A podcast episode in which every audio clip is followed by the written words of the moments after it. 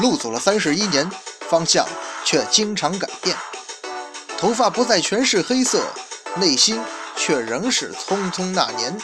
酒啊，四十八度，每句醉话都是肺腑之言，迷雾真真假假，全任凭后人笑谈。历史上下千年，今日啊，也不过是明日的昨天。二零一六，生活虽然依旧苟且，但是你别忘了，生命呢还有诗和远方。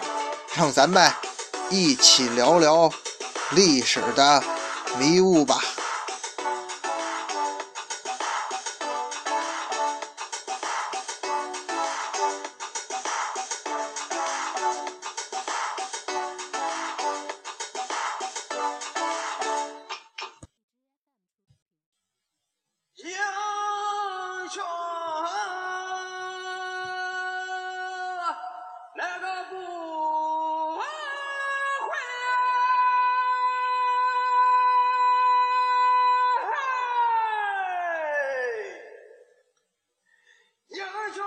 文昌书馆说书人，一壶浊酒论古今，纵论上下千年事儿，笑谈历史风雨云。哎，各位好，欢迎光临文昌书馆，我是主播君南，说水浒道好汉。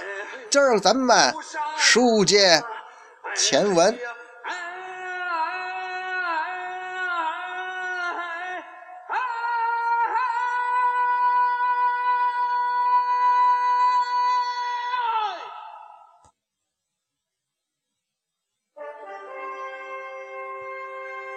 上一回，咱们讲了那位北宋第一炮手，这个火炮专家轰天雷凌震。凌震这个人啊，在火炮钻研方面无疑是个专家，最后的结局呢也还算不错。但是这个人，他一旦被俘，马上投降，所以显得吧，实在是军人当中比较没有气节的那一类呀。当然，咱们前面也说了。很有可能林震去梁山吧，也有别的目的。但是不管怎么着，就你林震前前后后这表现来说，你不是英雄，也并非好汉。说完了林震，今儿个咱们该说谁了？今天出场这位呀，是水泊梁山排名第五十一位的头领，地暗星锦豹子杨林。杨林呢？是梁山上马军十六员小标将的第十五位，也就是倒数第二位。这个排名就比较清楚的表明什么呢？金豹子杨林呐，在《水浒传》中他只是一个配角。您没看，连个出场诗都没有吗？不过，可能让大家伙想不到的是，这位杨林呐，他是配角。啊，但他不是一般的配角，甚至啊，他可以说不是个简单人物哦。对于这一点嘛，咱们慢慢详说。这个杨林的封号是地暗星，那位说这是什么意思呀？地暗星是说杨林善使什么暗度陈仓之计，还是说这哥们善于暗箭伤人呢？或者说，他是隐藏在暗处的人物呢？说实话，刚才我之所以说杨林这个人他不简单呐，也是因为恐怕这三个可能性他都沾。您说这种人物是不是个特不简单、特有故事的人呢？再说杨林这绰号叫锦豹子。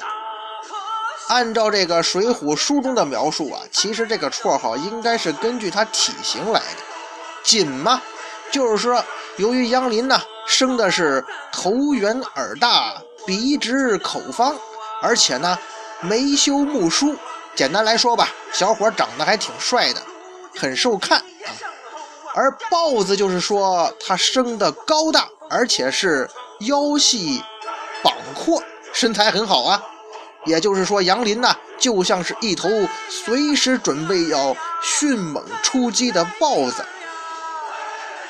除了身形，杨林的兵器也挺独特的，因为啊，锦豹子杨林的兵器是笔管枪。嘿，这笔管啊，就是咱平时这笔管这两个字。看这名字您就知道啊，这种枪的分量是不会太重的。笔管，笔管嘛。应该说属于一种轻型武器，一寸长一寸强，一寸短一寸巧。那既然是轻型武器，这杨林呐，他肯定是以动作迅疾著称的，所以要配以这个分量比较轻的武器，才能最大限度发挥他在速度上的优势啊。人家叫锦豹子嘛，看来身手也是相当快呀。不过。大家伙也该想得到，这种分量比较轻的兵器，那武功路子肯定要偏于轻灵路线吧？这就使得这种路数的将领啊，在战场拼杀上，他其实是不占优势的。所以啊，锦豹子杨林从这一点讲，他在梁山的位置，他只能一直是配角，他不是那种重型武器。锦豹子杨林在《水浒》书中是第四十四回出现的。当时的情节是呢，神行太保戴宗受宋大哥委派到冀州啊去找寻入云龙公孙胜。在路上啊，戴宗就遇到一个走路特别快的人。嘿，锦豹子遇上神行太保，可能戴宗一看，哎呀，遇到跟我一样喜欢夜跑的人了。他听说梁山有个神行太保戴宗啊，走路也特别快，不知道是不是眼前这位呀？为了进一步确认，他试探地喊了一声“神行太保”，没想到那个人真的停下脚步，并且承认自个儿就是神行太保戴宗。啊，杨林呢，就是看见戴宗走得挺快，他知道梁山有个神行太保，所以试探着喊了一声。就跟你在街上喊小张、小王，有人没准就真的姓张、姓王，然后回头看你了，就这么个情况，两人呢就认识了。看到这儿吧，不知道大家伙有没有为这戴宗捏一把汗哈？大家伙想想啊，这个时候神行太保戴宗的身份已经是朝廷通缉的要犯了。你们在江州干那一出是吧？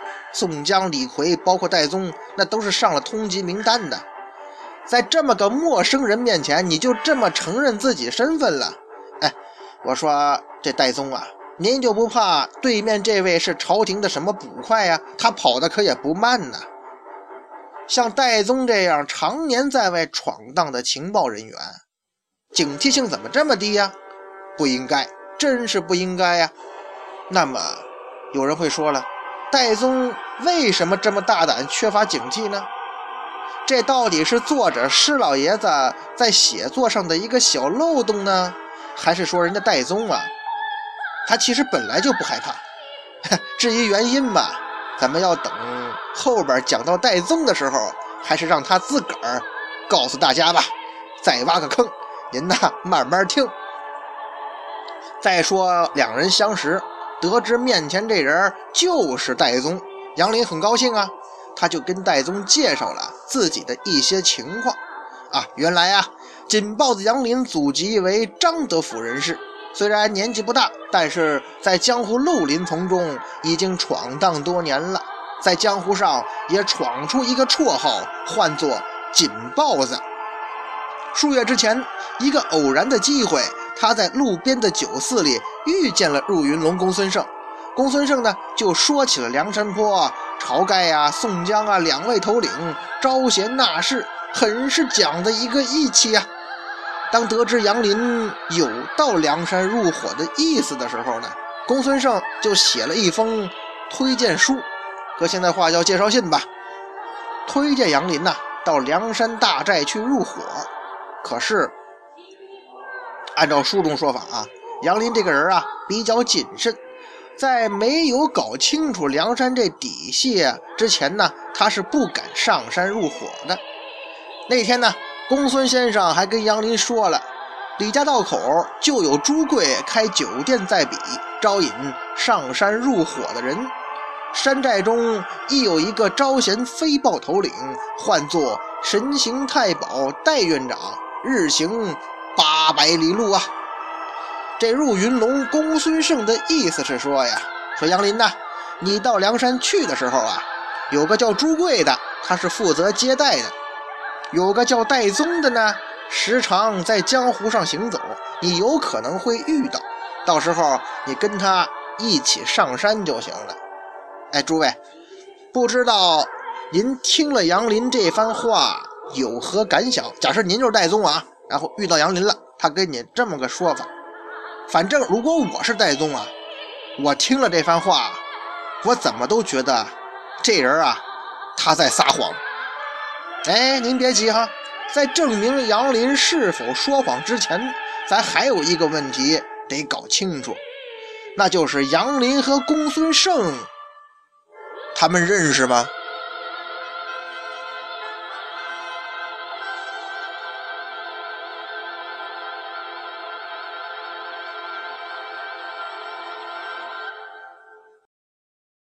会说了，他们肯定认识啊！是公孙胜在酒肆里遇到杨林，才跟他说梁山的情况吗？哎，我说的可不是酒肆，可不是杨林自个儿说的这么个情节，我是说。他们之前认识吗？我个人觉得啊，杨林跟公孙胜在于相遇之前，他们应该就认识。为什么这么说呢？试想一下啊，如果两个人素不相识，怎么可能敢在异乡的小酒馆里头互诉衷肠呢？你公孙胜是什么人呢？那可是梁山贼寇中的上层人物啊！还是刚才那句话，公孙胜是梁山的人，你生辰纲的案底还没消呢，那是多么大的案子呀！因为这个案子，多少官员还丢了乌纱帽，多少公职人员还丢了性命，这可是少有的重大案件呢。也就是说，你公孙胜还是朝廷的重要通缉犯呢。如果你之前不认识杨林，你怎么敢跟一个初次相逢的陌生人说明自己的身份？而且在没有摸清楚对方身份的前提之下，你怎么敢把他推荐到梁山去呢？而且你还暴露了梁山最主要的两个联络点呢？所以呀，如果说杨林与公孙胜两个人之前不认识，显然是说不通的。那么，假如说我这么想是对的啊，杨林之前认识公孙胜，那他就会知道一些公孙胜的底细。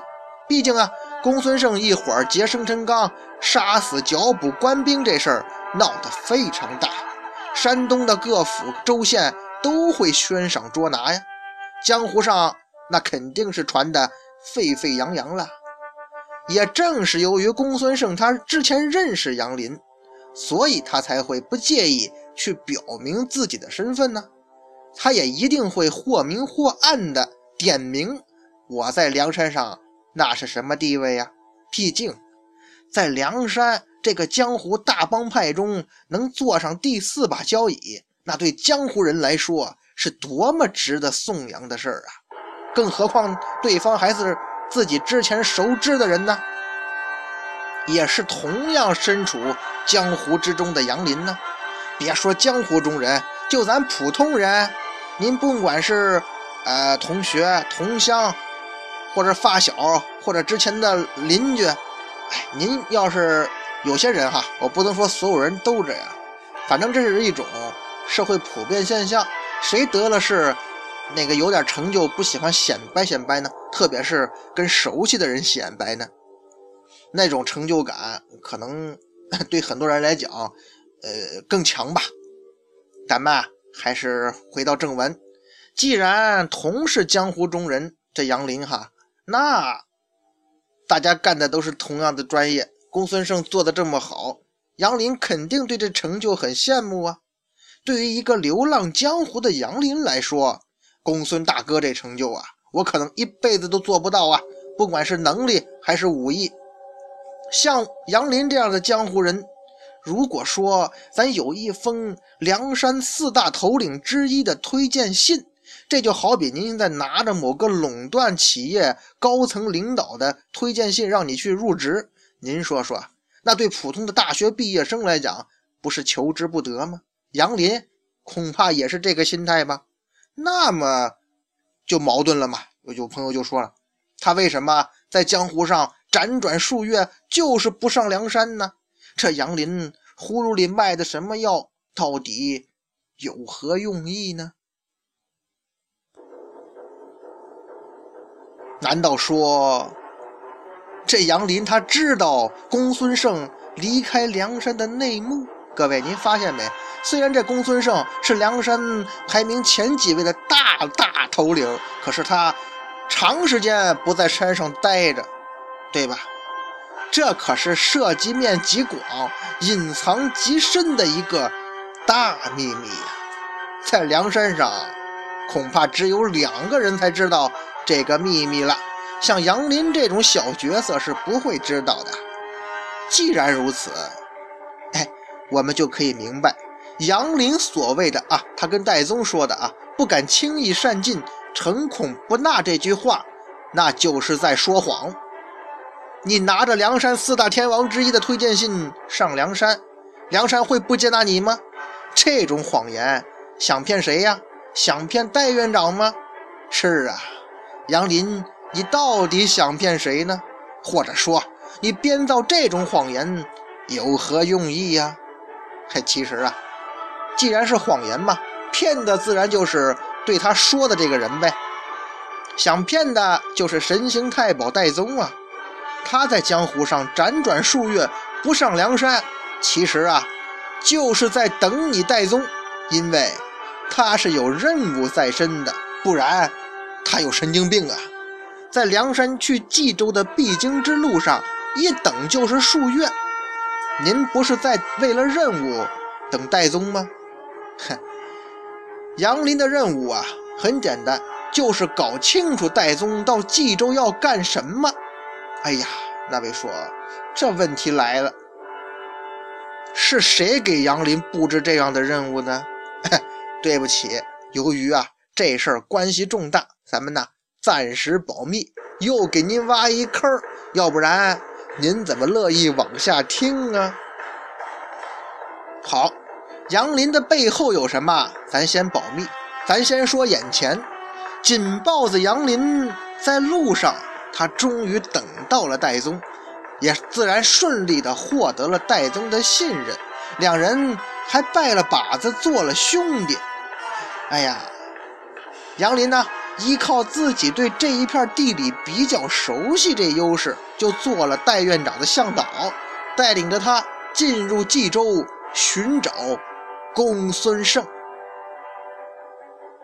寻找入云龙公孙胜的第一站呢，两个人到了饮马川，在饮马川，他们见到了裴宣、邓飞和孟康三个人。其中啊，那位邓飞还是杨林的旧相识。见到邓飞，这个杨林也很高兴。这说明啊咱在江湖上也不是无名小辈啊，咱们还是有些名声的。离开饮马川，他们就进入了冀州城。戴宗这次来到冀州啊，咱们说了嘛，他就是要来找公孙胜的。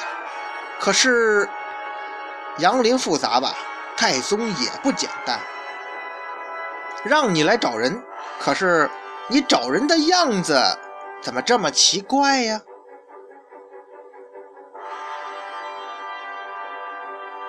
怎么个奇怪呢？到了冀州，杨林就给戴宗出主意了：“哥哥，我想公孙先生是个学道之人呐，必在山林下，不住城里。”人家锦豹子说的有理呀。本来嘛，入云龙公孙胜，听这绰号，这公孙胜啊，他也不会住在城中繁华之处啊，那肯定要住在名山大川中啊。既然杨林说的对，那戴宗呢，就跟杨林进大山中找吧。可是啊，俩人却在城外的村庄里找，在街道里问，那你能找得到吗？找了两天，戴宗啊耐不住寂寞了。书中写，戴宗道啊，敢怕城中有人认得他。戴宗的态度很坚决，非要到城中找。那杨林也拧不过他呀，那咱就到城中找吧。这下子两人有点各怀鬼胎的意思呀，这方向都找错了。您能找到人吗？这不是南辕北辙吗？问了两个老城人，人家都说不认得，敢不是城中人，只怕是外县名山大刹居住啊！您看，城里人人都人家不认识公孙胜的，都说的这么明白。你你既然找这么个人，你戴宗赶快出城到名山大刹中找啊！可是戴宗呢，我偏不，他宁可带着杨林。在冀州城中看热闹，也不到什么名山大刹中找什么公孙胜。可是这场热闹也不白看呐，他们在此又结识了拼命三郎石秀，算是意外的收获吧。再后来呀，热闹散场了，戴宗他们俩又开始找人。为什么说戴宗有问题呢？这个时候戴宗明显就是心不在焉呐。勉强糊弄两天，就跟杨林商量着，咱回梁山吧。到这个时候，紧抱的杨林大概也知道了戴宗的意图了，他也知道自己的任务完成了。那么，戴宗他有什么意图啊？